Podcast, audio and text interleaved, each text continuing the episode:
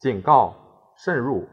非专业朗读，听后可能出现且不仅限于挺尸等严重不适。另切勿洗耳，以免污染水源，引发小猫小狗中毒等严重生化事件。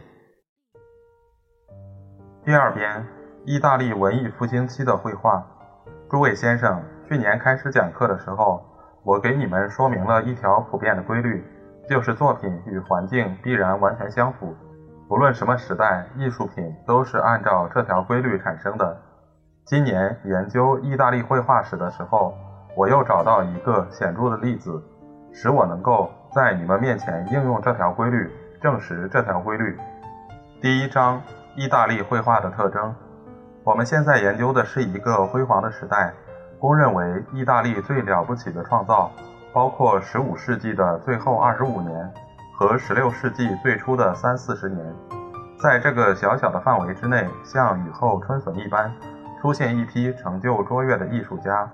雷奥纳多·达芬奇、拉斐尔、米开朗基罗、安特莱旦尔沙多、弗拉巴多·洛美奥、乔乔纳、铁像、塞巴斯蒂安·旦尔、比翁波、高雷奇奥。这个范围界限分明。往后退一步，艺术尚未成熟；向前进一步，艺术已经败坏。往后去是作风还粗糙、干枯或僵硬的探路人，如保罗·乌采罗、安东尼奥·包拉伊乌罗、费拉·菲列波、列比、陶米尼古、齐朗达约、安特莱阿·凡罗齐奥、芒丹涅、班鲁琴、卡巴切奥、乔凡尼、贝里尼。往前去。是作风过火的门徒或财力不足的复兴者，如于勒、罗曼、罗梭、帕里马蒂斯、巴莫桑、小巴尔马、卡拉西三兄弟和他们的一派。以前艺术还在抽芽，往后艺术已经凋谢，开花的时节在两者之间，大约有五十年。固然早一个时期有一个差不多火候成熟的画家马萨切奥，但。他是深思默想的人，做了一次天才的表现，是一个孤独的发明家，眼光突然超越了他的时代，也是一个无人赏识、没有后继的先驱者。生前孤独贫穷，此后墓碑上连铭文都没有。他的伟大需要半个世纪以后才有人了解。固然，后一时期还有一个兴旺而健全的画派，但那是在威尼斯。因为那个得天独厚的城邦比别的城邦衰落较晚，意大利其余地方由于异族的统治与压迫，社会的腐化已经人心堕落，气质败坏。威尼斯却还保持长时期的独立、强大与宽容。这个美满的创造时期，可以比作一个山坡上的葡萄园，高处葡萄尚未成熟，底下葡萄太熟了。下面泥土太潮，上面气候太冷，这是原因，也是规律。纵有例外，也微不足道，并且是可以解释的。也许在低下的地段能碰到一株单独的葡萄藤，因为树叶优良，不管环境如何，也结成几串甜美的葡萄。但这株葡萄藤是孤独的，不会繁殖，只能算作变革，因为活跃的力在积聚与交叉的时候。总不免在规律的正常过程中缠入一些特殊现象，或许上面的地段也有偏僻的一角。葡萄藤长得很好，但那个地方必定具备适当的条件：泥土的性质、小山的屏障、水源的供应，使植物能找到别处所没有的养料或者保护。所以规律并不动摇。我们的结论只能说。那儿具备优良的葡萄藤所必需的土壤与气候，同样产生优秀绘画的规律仍然完备。决定这种绘画的时代精神与风俗概况是可以探索的。首先需要对意大利画派下一个定义，按照通常的说法称之为完美的、古典的。我们并没有指出特征，只是定下了等级。但它既然有它的等级，当然有它的特征，就是说有它的领域，有它不会超越的范围。意大利画派对风景是瞧不起的，或者是不重视的。静物的生命要等以后法兰德斯的画家来表达。意大利画家采用的题材是人、田野、树木、工厂，对他只是附属品。据华萨利的记载，意大利派公认的领袖米开朗琪罗说过：“那些东西应当让才具较差的人作为消遣与补偿，因为艺术真正的对象是人。”晚期的意大利画家固然也画风景，但那是最后一批的威尼斯派，尤其是卡拉西三兄弟。在古典绘画趋于衰落的时候，而且他们的风景不过是一种装饰，一座以建筑为主的别庄，一所阿尔弥特的花园，一个牧歌式的华丽的舞台场面，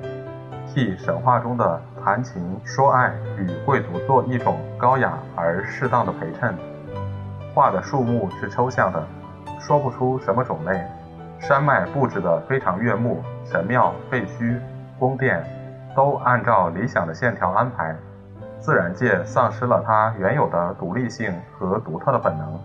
完全服从人的支配，为它点缀宴会、扩展屋子的视野。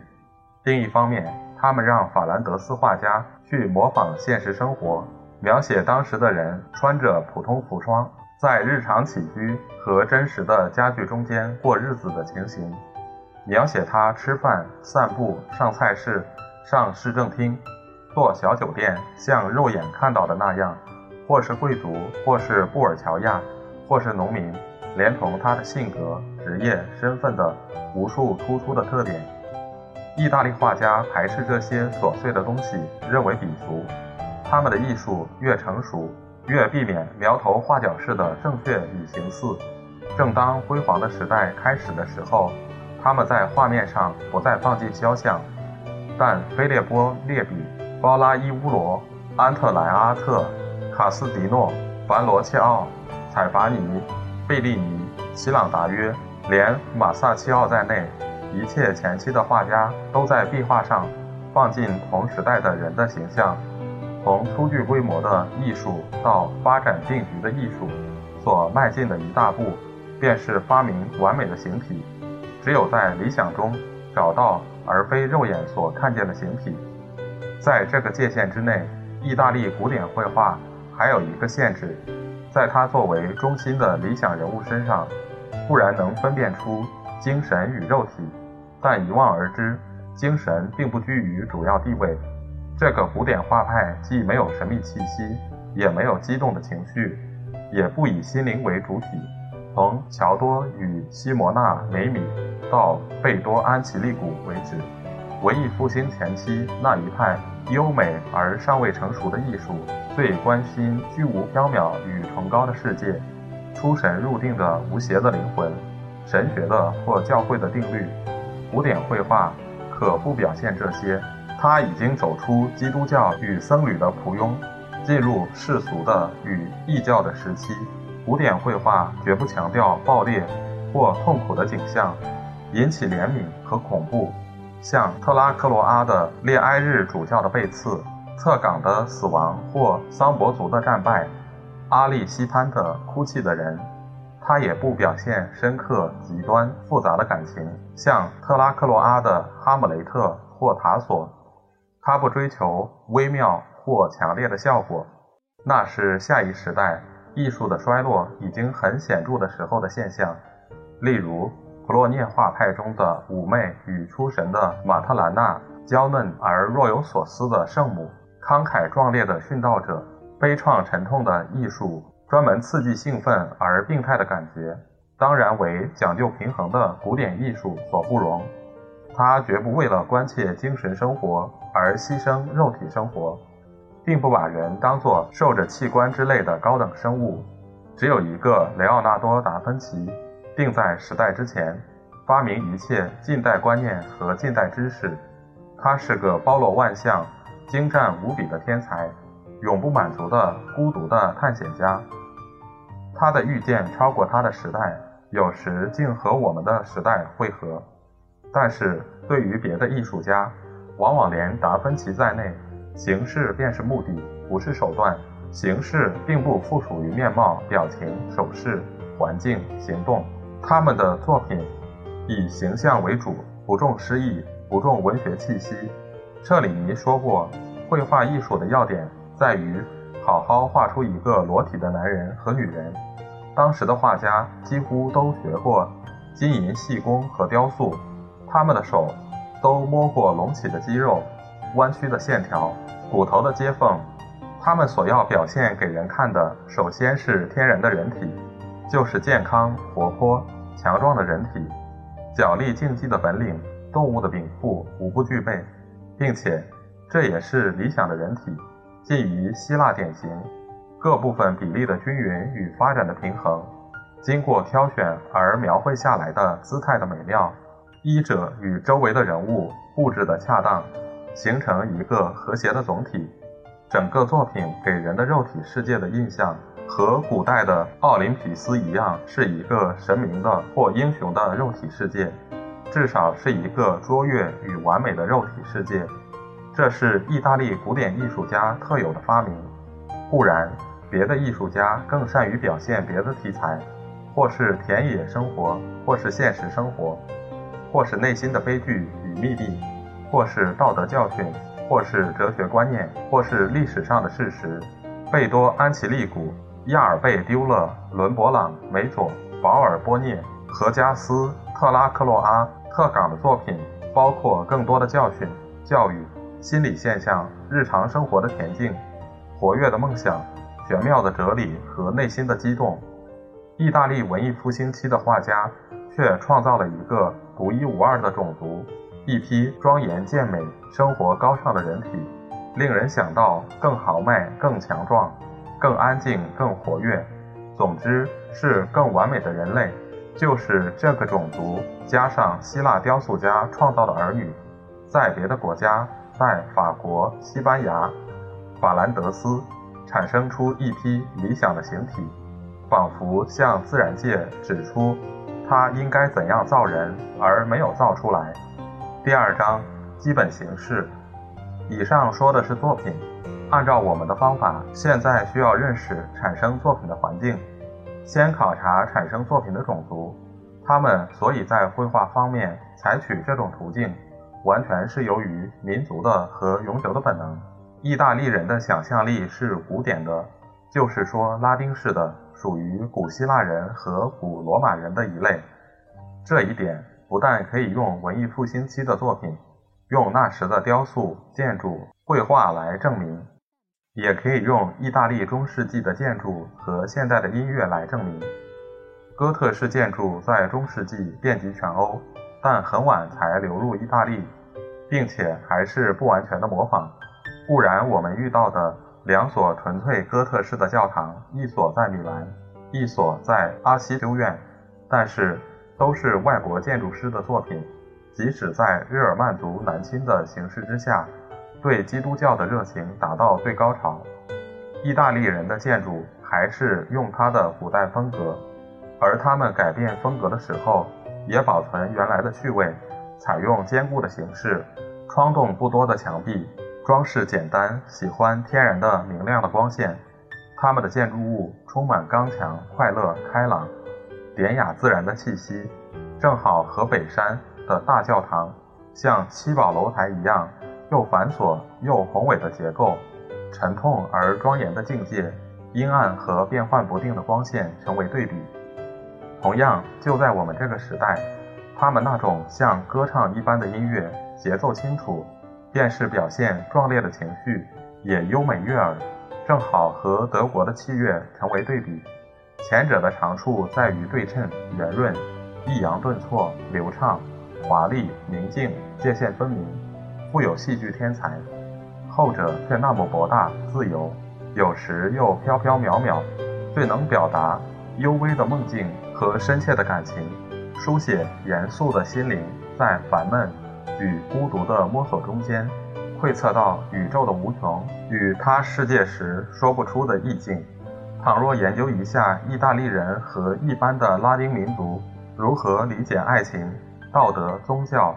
再观察他们的文学、风俗、人生观，就能发现无数突出的征象，都显出一种类似的想象力。特色是喜欢和擅长布局，因此也喜欢正规，喜欢和谐与端整的形式。伸缩性与深度不及日耳曼人。对内容不像对外表那么重视，爱好外部的装饰甚于内在的生命。偶像崇拜的意味多，宗教情绪少，重画意轻哲理，更狭窄但更美丽。这种想象力，了解人比了解自然多，了解文明人比了解野蛮人多。它不容易像日耳曼人那样模仿和表现蛮性、粗野、古怪、偶然、混乱、自然力的爆发。个人的说不出与数不清的特性，低级的或不成形的东西，普及于各级生物的那种渺茫暧昧的生命。拉丁民族的想象力不是一面包罗万象的镜子，他的同情是有限的，但在他的天地之内，在形式的领域之内，他是最高的权威。和他相比，别的民族的气质都显得鄙俗粗野，只有拉丁民族的想象力。找到了，并且表现了思想与形象之间的自然的关系。表现这种想象力最完全的两大民族，一个是法国民族，更北方式，更实际，更重社交，拿手杰作是处理纯粹的思想，就是推理的方法和谈话的艺术；另外一个是意大利民族，更南方式，更富于艺术家气息，更善于掌握形象。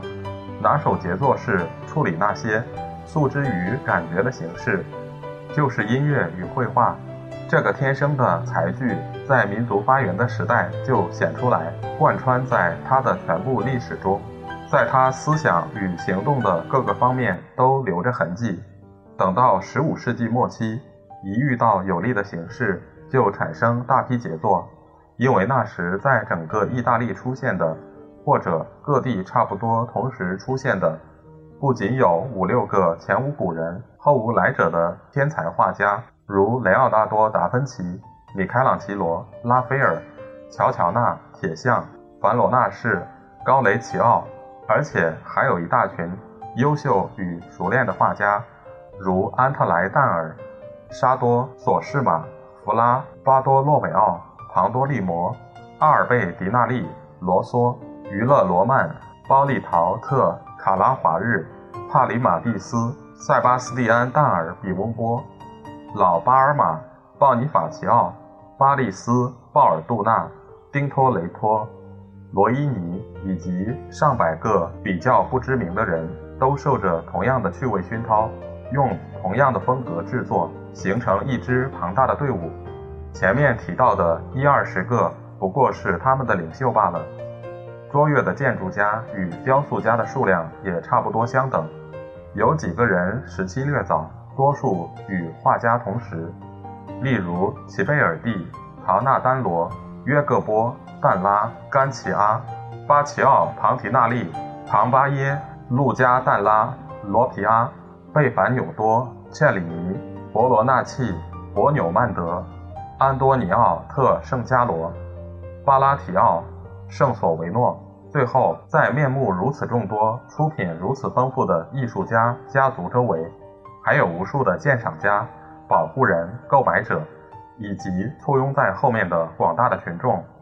不仅包括贵族与文人，也包括布尔乔亚、工匠、普通的僧侣、平民。风气之盛，使那个时代的高雅的鉴别力成为自然、自发的、普遍的东西。由于上下一致的同情与理解。整个城邦都参与艺术家的创作，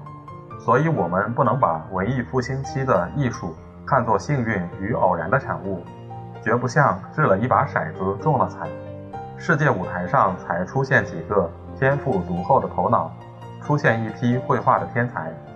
我们不能否认那一次百花怒放的原因是精神方面的一个总倾向，普及于民族各阶层的一种奇妙的才能。那个才能的出现是暂时的，所以艺术的出现也是暂时的。那个才能在一定的时代开始，一定的时代结束。艺术也在同一时代开始，同一时代结束。才能朝某一方向发展，艺术也朝同一方向发展。艺术是影子，才能是本体。艺术始终跟着才能的诞生、长成、衰落方向，才能带着艺术出场前进，使艺术跟着它的变化而变化。艺术的各个部分和整个进程都以才能为转移，它是艺术的必要条件。艺术有了它就能诞生，因此我们要详细研究这个才能，以便了解艺术，说明艺术。